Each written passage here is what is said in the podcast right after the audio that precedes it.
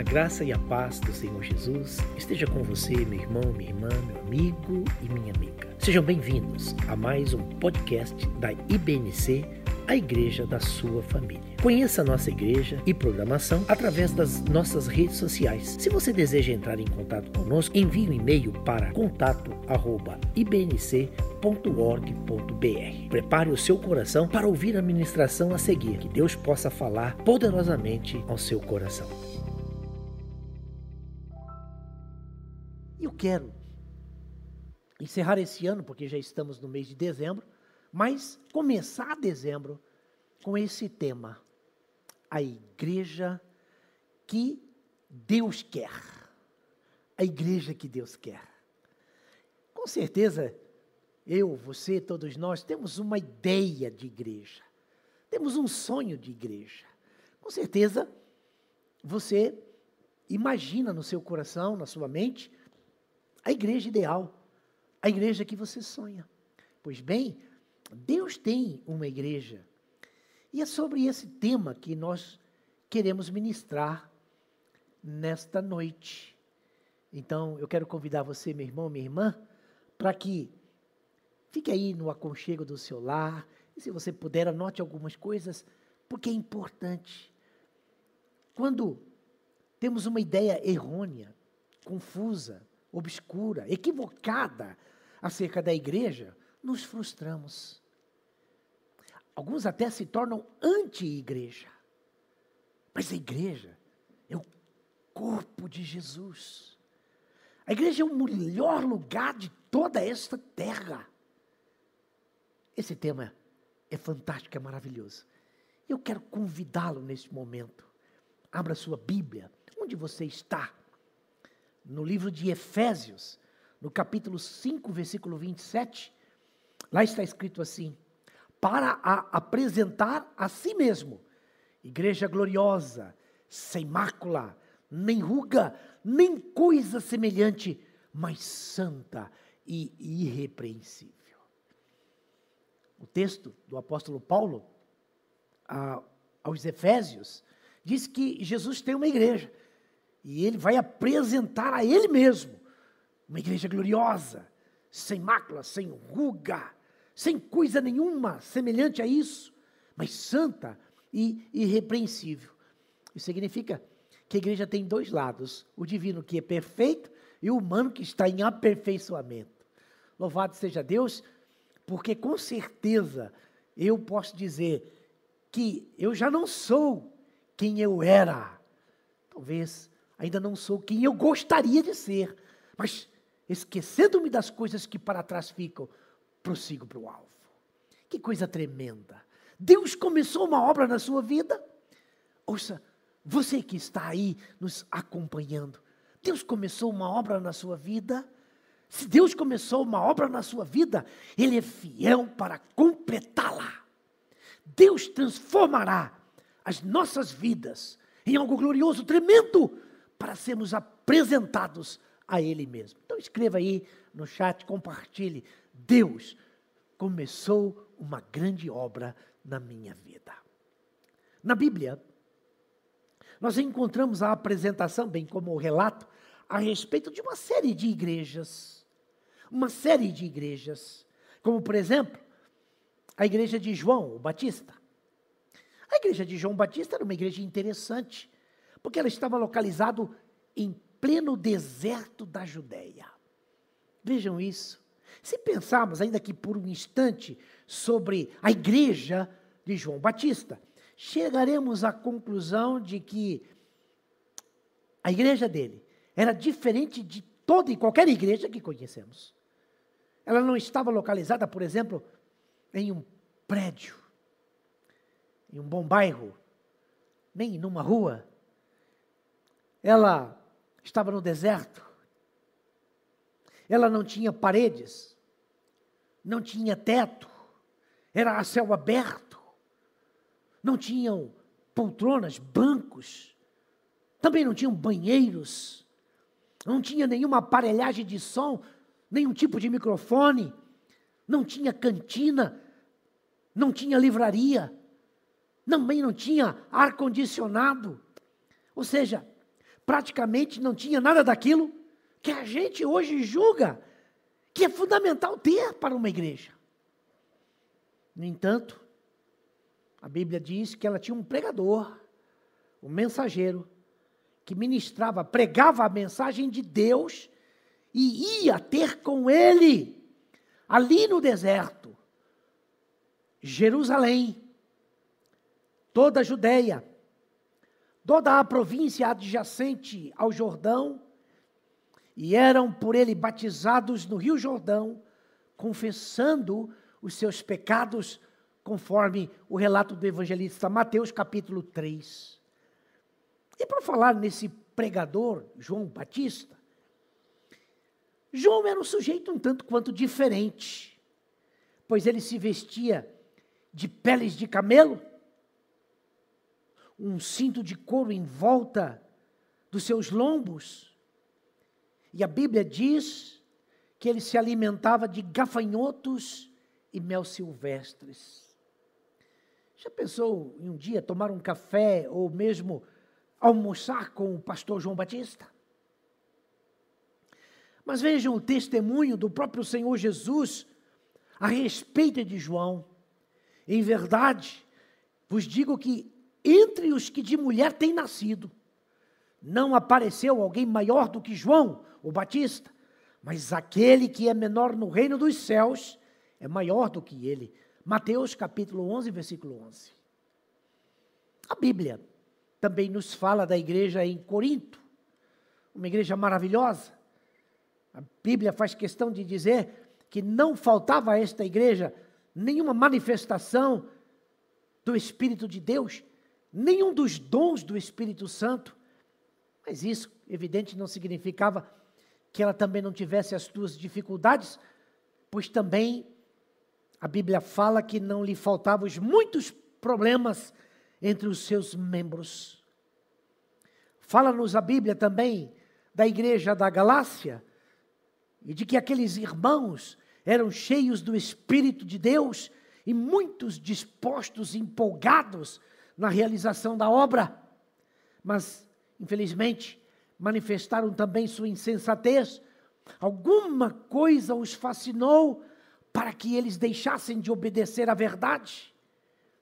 Haviam começado tão bem, como disse o apóstolo Paulo, começando pelo Espírito, mas acabaram na carne, conforme Gálatas capítulo 3, versos 1 a 3.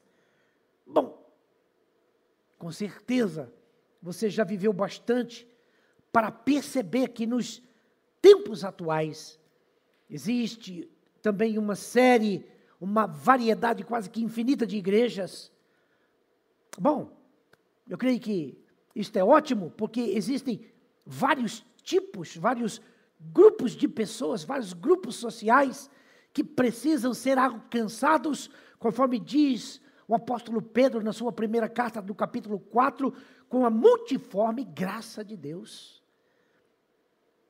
Ainda que isso possa ser um tanto quanto perigoso, talvez no mínimo confuso, porque eu acredito que também você, em algum momento, já deve ter perguntado, indagado, como é que podemos saber que há uma igreja verdadeira, ou que esta ou aquela igreja está correta? Bom, para tentar responder essa pergunta e obtermos a resposta, sabemos jamais devemos nos esquecer de que a Bíblia, a Bíblia Sagrada, as Escrituras Sagradas, são a nossa única regra de fé, de vida e prática. A Bíblia Sagrada é a regra de fé, de vida e de prática de uma igreja cristã genuína e verdadeira. Porque no tempo do apóstolo Paulo, ele também enfrentou desafios para caracterizar a igreja de acordo com a vontade de Deus. Não somente ele, mas os demais apóstolos. O apóstolo escrevia e viajava pelas comunidades cristãs ensinando a palavra de Deus. E sabe qual era o seu objetivo? Gálatas capítulo 1, versículo 6 diz assim: Para que não estejais passando tão depressa daquele que vos chamou na graça de Cristo para outro evangelho. Mas vejam isso. encontramos na Bíblia uma narrativa tremenda, poderosa, que podemos sim nos alicerçar e descansar na busca pela resposta a uma igreja verdadeira? Pois bem, ao visitar a igreja em Troade, o apóstolo Paulo prestou vários serviços pastorais àquela comunidade, que ao que tudo indica, parecia ser, de fato, uma igreja verdadeira e que o apóstolo, o apóstolo afirmava ser uma porta que Deus abriu para ele. Troade também parecia ser um lugar de passagem, ou quem sabe um lugar estratégico para as demais viagens missionárias do apóstolo. Talvez o apóstolo Paulo tivesse ali uma casa, ou mesmo um local de pousada, onde deixava suas roupas, sua capa, seus livros, conforme o registro de 2 Timóteo capítulo 4, versículos 13. E numa destas viagens a Troade, aconteceu um fato muito marcante, que foi a ressurreição de um jovem chamado Eutico. E este milagre mostra que aquela igreja era uma comunidade verdadeira, onde Deus tinha liberdade para atuar, para agir. Algumas informações do texto bíblico sobre esta igreja, e eu acredito que, ainda hoje, também podemos aprender a respeito do que Deus quer, do que Deus deseja acerca da sua igreja. Até porque todos nós, como eu disse, temos um sonho de igreja. Eu também tenho meu sonho de igreja e acredito que você também deva tê-lo. Mas eu creio que, acima de tudo, é importante conhecermos qual é o sonho de Deus para a sua igreja. Como é a igreja que Deus quer? Vamos refletir na sequência de fatos que ocorreram ali na igreja de Troade e vamos aprender juntos a fim de compreendermos com mais clareza como é a igreja que Deus deseja, como é a igreja que Deus quer. No livro de Atos, capítulo 20, versículos 6 a 12, está escrito assim: Depois dos dias dos pães ázimos, navegamos de Filipos e em cinco dias fomos ter com eles a Troade, onde estivemos sete dias. No primeiro dia da semana, ajuntando-se os discípulos para partir o pão, Paulo, que havia de partir no dia seguinte, falava com eles e prolongou a prática até a meia-noite.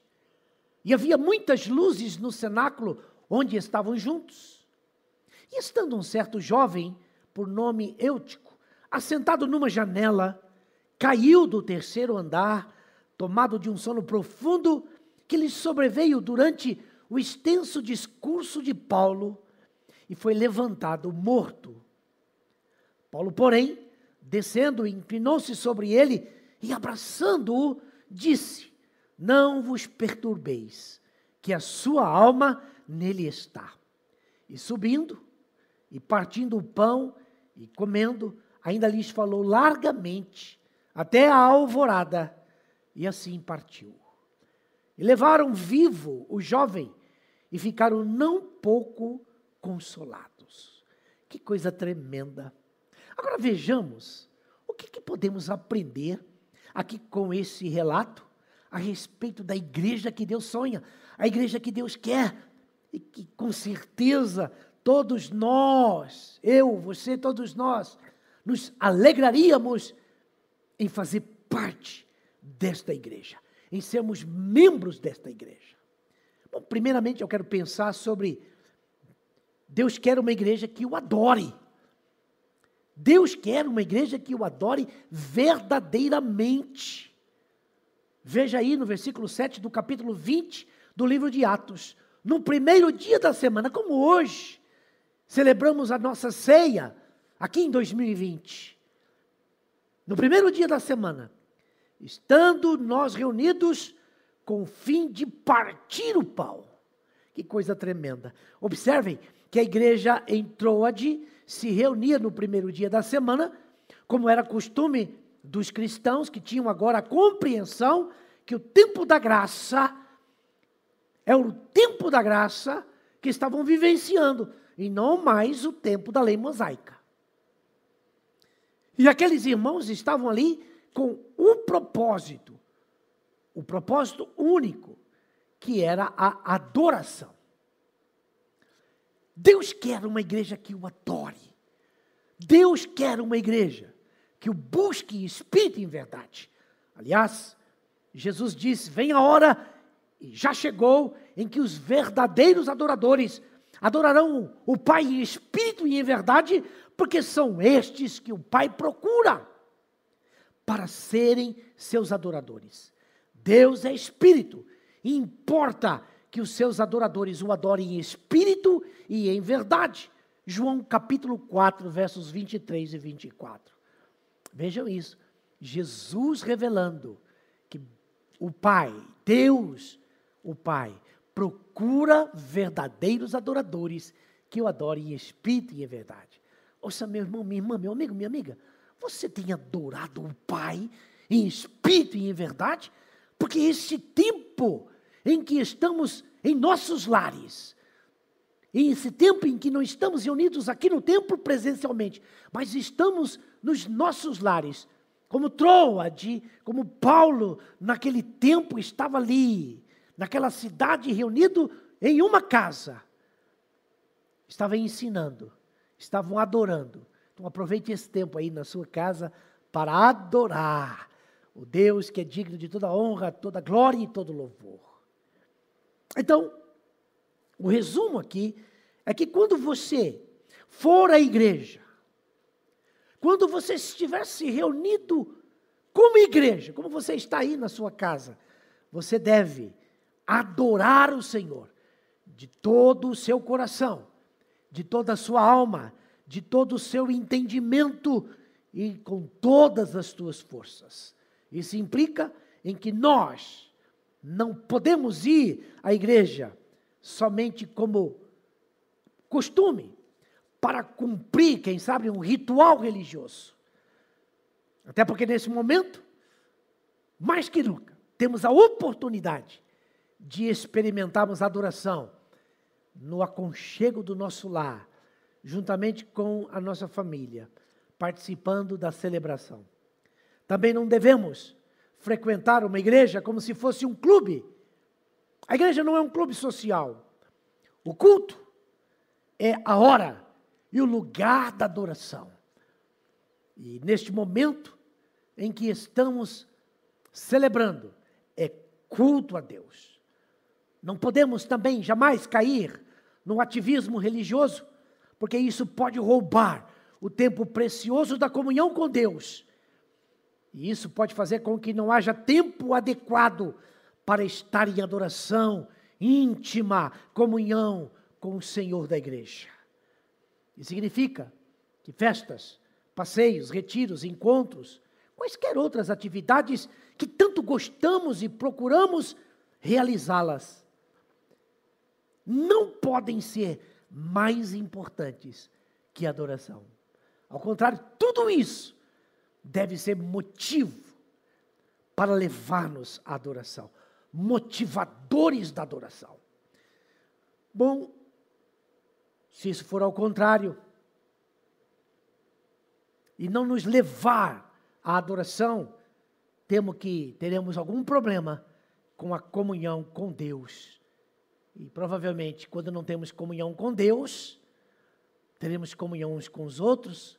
Acredito que não, teremos problemas uns com os outros. Porque o que Deus quer é adoração. Portanto, tudo na igreja é válido, é importante, mas somente quando é feito com o objetivo da verdadeira adoração ao Senhor Deus. Você tem adorado a Deus verdadeiramente? Quando você está em encontro, em retiros, mesmo no culto presencial, ou quem sabe aí, no aconchego do seu lar, você tem adorado Deus verdadeiramente?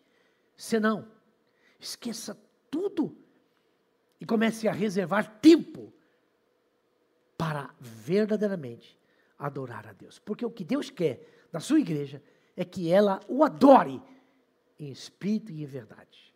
Bom, o segundo ponto que eu creio que Deus quer para a sua igreja, a igreja que Deus sonha, é que essa igreja deve priorizar a palavra, a Bíblia, a mensagem.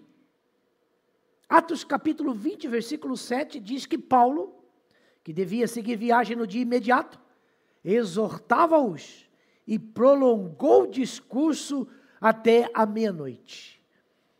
Paulo era alguém que gostava de falar um pouco. Não se diz o momento, não se revela o texto, a hora que começou a reunião, mas diz que ele prolongou até a meia-noite. Vejam isto. A igreja em Troade, ou seja, os irmãos que se reuniam ali, gostavam de ouvir a palavra, gostavam de ouvir a mensagem, gostavam de ouvir a pregação da palavra. E Paulo, naquela ocasião, demorou um pouco mais da sua ministração, até porque não era sempre que o apóstolo podia estar com aqueles irmãos, então quis aproveitar ainda mais o tempo com eles, e mesmo assim, toda a comunidade permaneceu ali no local, atenta à mensagem apostólica.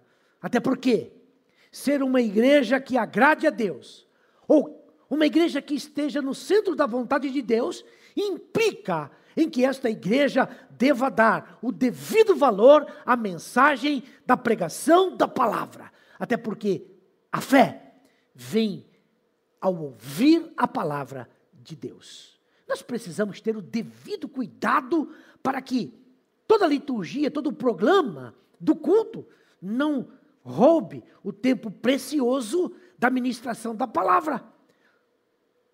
Tudo tem o seu lugar, evidente.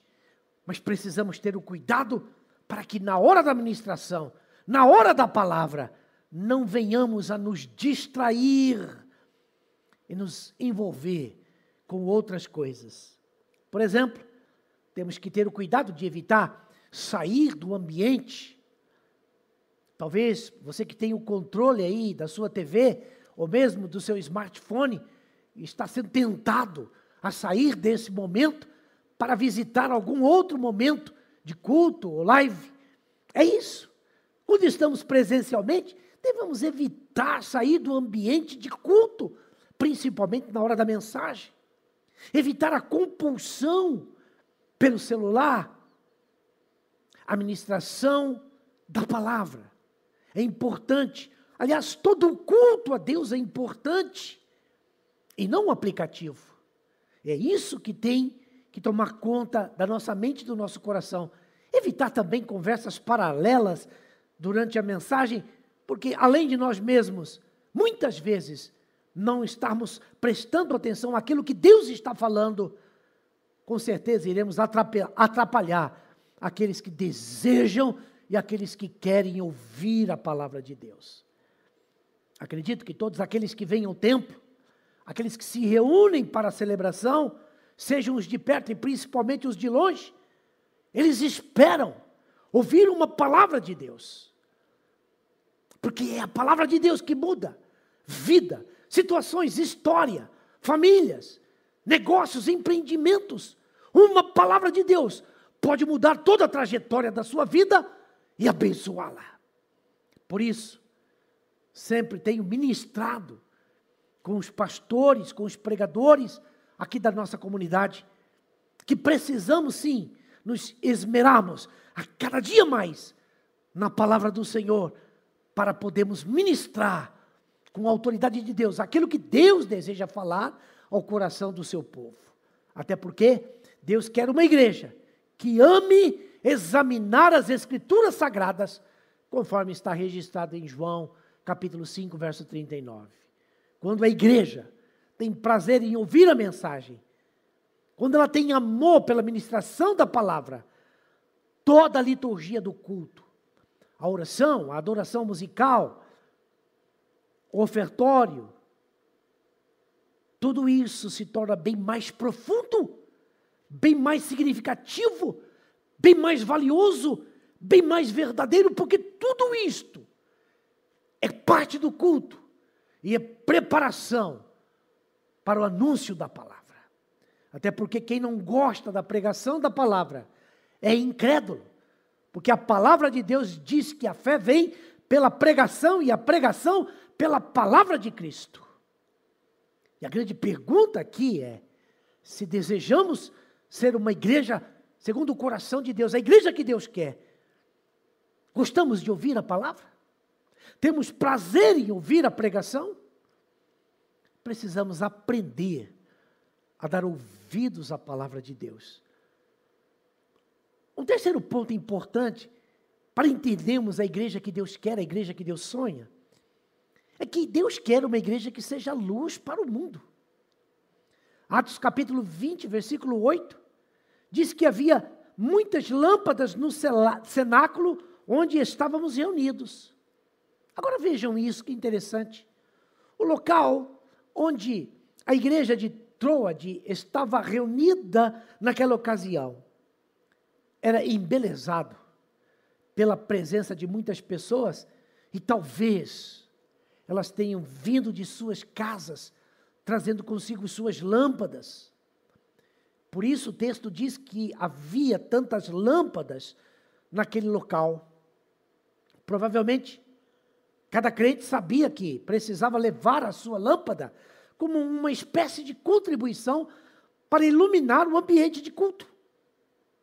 Isso deixaria o local bem mais claro, bem mais iluminado e ao mesmo tempo muito mais bonito, a ponto de marcar a memória do escritor do texto e de todos aqueles que estavam ali naquele culto, naquele momento. Ouçam, Jesus disse que a igreja é a luz do mundo e que cada cristão deve manter a sua luz acesa para iluminar este mundo que jaz em trevas. O apóstolo Paulo entendeu bem essa questão, porque ele recomenda enfaticamente também aos crentes de Filipos, para que vos torneis irrepreensíveis e sinceros, filhos de Deus inculpáveis, no meio de uma geração pervertida e corrupta, na qual resplandeceis como luzeiros do mundo. Filipenses capítulo 2, versículo 15. Para que resplandeceis como luzeiros no mundo. Essa luz, irmãos, essa luz, queridos, é a vida de cada membro da igreja. É o meu, o seu, o nosso testemunho pessoal de vida e espiritualidade compartilhado onde estivermos com quem estivermos. Pois de nada adianta os crentes construírem templos lindos, santuosos, maravilhosos, se não houver neles luz espiritual que somente Jesus pode dar. Agora vejam, a igreja pode ser grande, pode ser rica, muito bem organizada, mas se cada membro não trouxer a sua luz, ou seja, se cada membro não der o seu bom testemunho de vida, principalmente lá fora, aqui dentro da comunidade, ele não vai refletir a glória do Senhor Jesus a ninguém.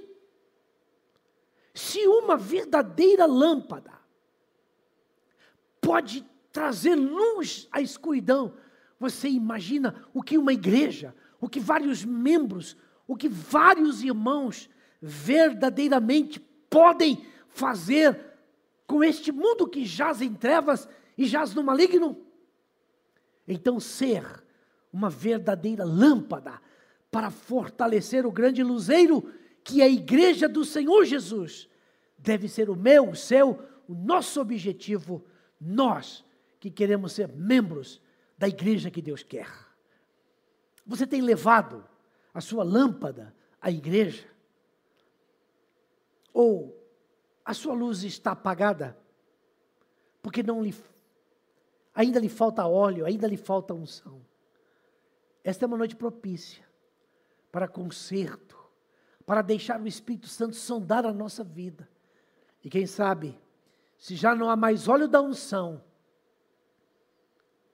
se o seu pavio está fumegando, queimando, esse é o momento de você buscar de Deus uma nova unção para que a sua vida brilhe, porque é isso que Deus quer. Dê testemunho de vida e seja um cristão fervoroso. Um quarto ponto interessante sobre esse texto está ali no Atos capítulo 20, versículo 9. Deus quer uma igreja viva, uma igreja acordada.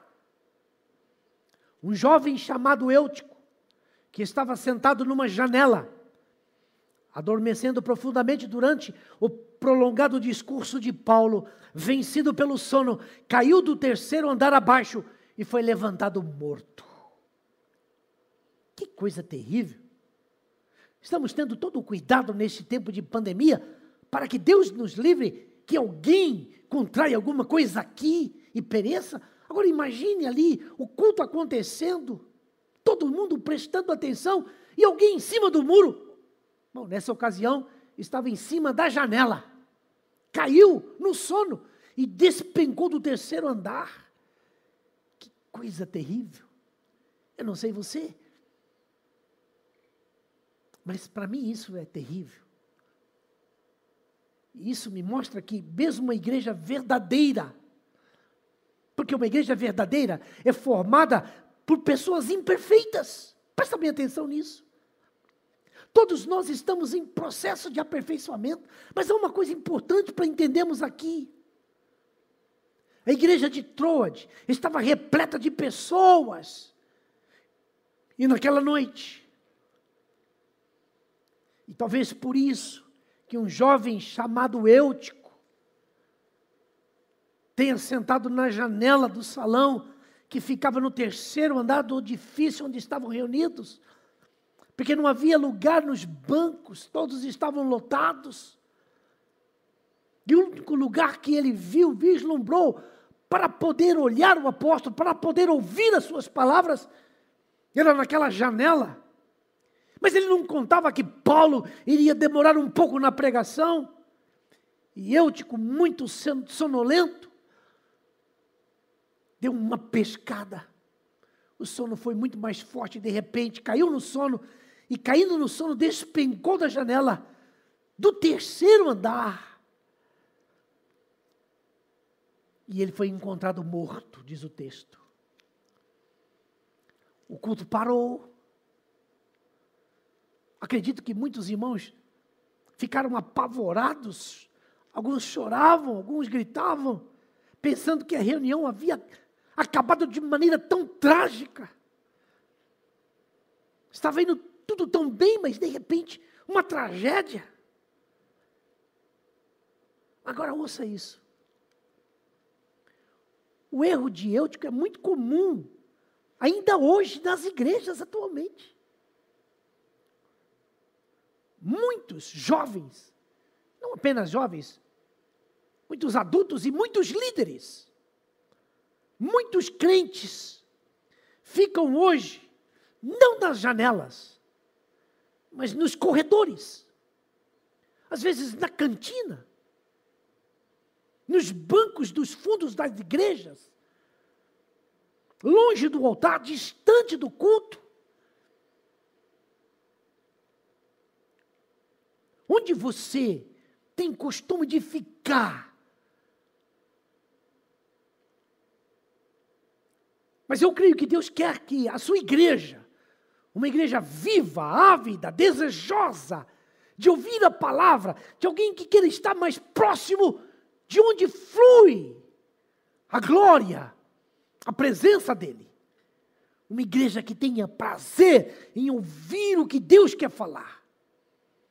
E eu creio que Deus, ao falar ao seu povo pela sua palavra, Deus cuida, Deus cura, Deus sara, Deus liberta a, a todos aqueles que estão atentos ao seu falar. Então, irmãos, crianças, juniores, adolescentes, jovens, adultos, anciãos, todos devemos cuidar de ouvir e ouvir bem a palavra de Deus. Acredito que uma comunidade onde todos preferem estar mais próximos ao altar e não aos fundos, não nos cantos aos lados, principalmente aqueles que não têm costume de vibrar, aqueles que têm costume de estacionar e realmente pegar no sono, literalmente. Deus não quer uma igreja que durma quando deveria estar trabalhando, ou no mínimo adorando. O Senhor da igreja quer um povo vivo, um povo fervoroso, não uma igreja morna, porque ela corre risco não de cair, mas de ser vomitada da boca de Deus. E que aqui em nossa igreja não existam nem jovens, nem adolescentes, nem adultos, nem ninguém, principalmente da liderança, caindo pelas janelas para o mundo. Por isso nós precisamos buscar, todos nós, sermos uma igreja viva e acordada para tudo aquilo que acontece ao redor.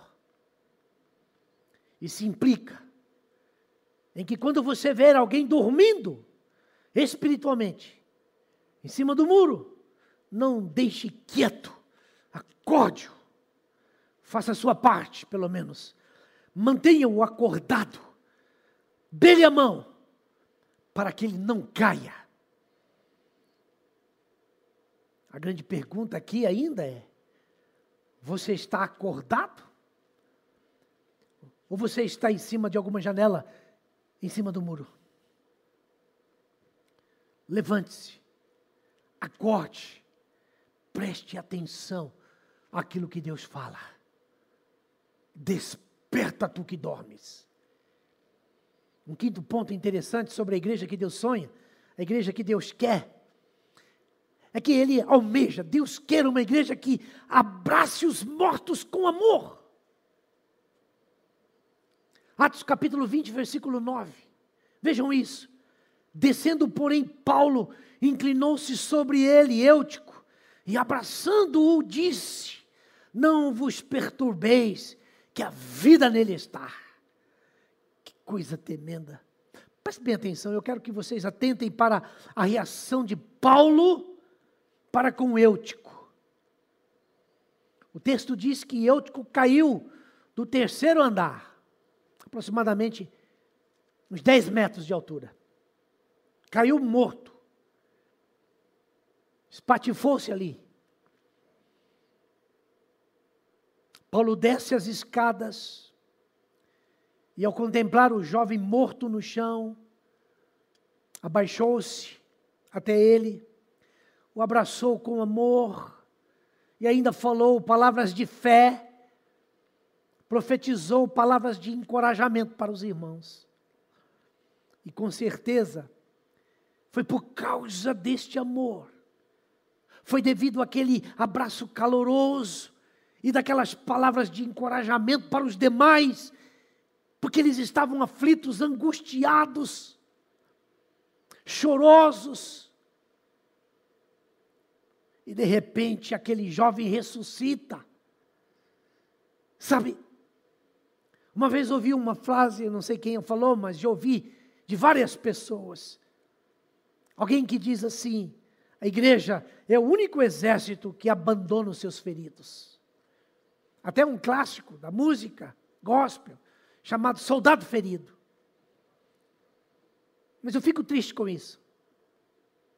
Porque eu creio que todos aqueles que amam a obra de Deus deveriam também, no mínimo, se entristecer porque infelizmente há sim muitos novos convertidos e não poucos antigos convertidos, sem sequer receber uma atenção, um abraço, dentro da própria igreja.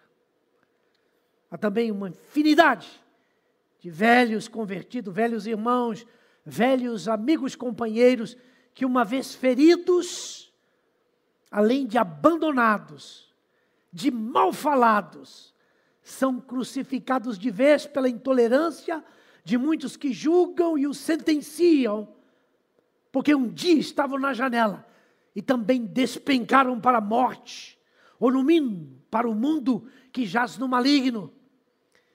E os que ficaram não conseguem mais amá-los, não conseguem mais dar uma palavra de ânimo e de vida, e muito menos conseguem abraçá-los. Eu quero dizer uma coisa: um abraço pode curar. Com certeza, esse tempo de pandemia tem ministrado muito forte isso aos nossos corações. Estamos impedidos de abraçar, de beijar. Isso é tão brasileiro, tão gostoso, tão necessário, mas esse tempo tem feito com que muitos repensem, principalmente aqueles que não gostam de tocar e nem serem tocados. Um abraço pode curar, uma palavra de vida tem poder. O amor é a base do poder, porque a fé age pelo amor. E foi o amor de Jesus, o qual sentia por Lázaro, seu amigo, que o fez ressuscitá-lo. E este mesmo amor impulsionava os apóstolos a curar vidas. Foi o amor que fez o profeta Eliseu debruçar-se sobre o filho da mulher sunamita e profetizar sua ressurreição. Agora você observou, em momento algum o apóstolo Paulo disse, ele morreu. Pelo contrário, o apóstolo disse, a vida está nele. Louvado seja Deus. E eu quero incentivar você, minha irmã, minha irmã, você que tem alguém que você ama, que caiu da janela, que está como que morto neste mundo sem Deus, sem Jesus. Profetiza, a vida está nele, a vida está nela. Precisamos fazer como Jesus. Precisamos fazer como Eliseu, como Paulo. E abraçar e tocar as pessoas e não abrir os lábios para anunciar as suas desgraças. Não contar os seus defeitos, suas mazelas, suas fraquezas, mas declarar que a vida de Jesus está em sua vida e que no tempo de Deus se levantará para continuar adorando ao Senhor. A igreja que Deus quer, a igreja que Deus sonha, é a igreja que aprende a abraçar seus mortos. Existem vidas saindo das igrejas, sem receber uma palavra, uma visita, ou mesmo um telefonema de alguém que se importa para dizer como e por que você está assim. E ainda aqueles que, além de não fazerem nada por esses feridos, cobram do pastor ou da liderança se eles foram abraçados às vezes, são aqueles motivos da morte. Precisamos fazer como Paulo e parar tudo para descer, nos abaixar, se for preciso, e abraçar aqueles que estão mortos, aqueles que estão prostrados, aqueles que estão caídos. Você tem procurado os irmãos, as pessoas que estão fracas na sua comunidade? Você tem dado uma palavra de vida? Amem os irmãos, principalmente os que estão caindo. Um outro ponto interessante a pensarmos nesse texto da igreja de Troade, sobre a igreja que Deus quer, a igreja que Deus sonha. É que eu creio que Deus quer uma igreja que não perde a comunhão. Atos capítulo 20, versículo 9 diz: Subindo de novo, partiu o pão e comeu. E ainda lhes falou largamente até o romper da alva. E assim partiu. Vejam isso. O culto que poderia ter acabado tragicamente, não encerrou ali. Mesmo com a ressurreição, com os irmãos sorrindo, aplaudindo, cantando. Não, pelo contrário, o culto foi prolongado até o amanhecer nada impediu que a ceia do Senhor fosse ministrada naquela igreja. Paulo também se empolgou novamente e continuou a ministração, a pregação, e o culto foi até de manhã. E então ele seguiu sua viagem. E aqui nós aprendemos mais uma coisa importante sobre a igreja que Deus quer, a igreja que Deus sonha. A ceia do Senhor é algo muito sério. Prestem atenção nisso, irmãos e irmãs. Esse é um momento de culto, principalmente esse momento em que celebramos a ceia do Senhor. Porque pode ser que alguém depois invente de fazer a ceia sozinha, sozinho, sem ninguém ministrar. Porque muitas vezes fazemos assim, como está gravado na live. Então depois vamos ouvir. Evidente que depois você pode ouvir, deve ouvir, e principalmente compartilhar o link para que outros ouçam. Mas esse é o momento do culto, esse é o momento da celebração, esse é o momento da adoração e não podemos perdê-la. Nada impediu que a ceia fosse ministrada. A ceia é uma ordenança de Jesus para a sua igreja, para todos os membros do seu corpo. Isso implica que ninguém pode perder a ceia por motivos banais. Do mesmo modo, não podemos perder a comunhão uns com os outros, a comunhão com os santos. Mas para isso, precisamos aprender a abraçar, a perdoar, a agachar, a se humilhar cada vez mais. Como igreja e como crentes, jamais podemos banalizar a ceia do Senhor.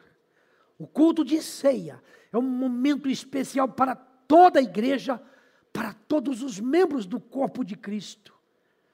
Muitos, infelizmente, deixam de celebrar a ceia por qualquer motivo. E outros nem se preparam para este momento.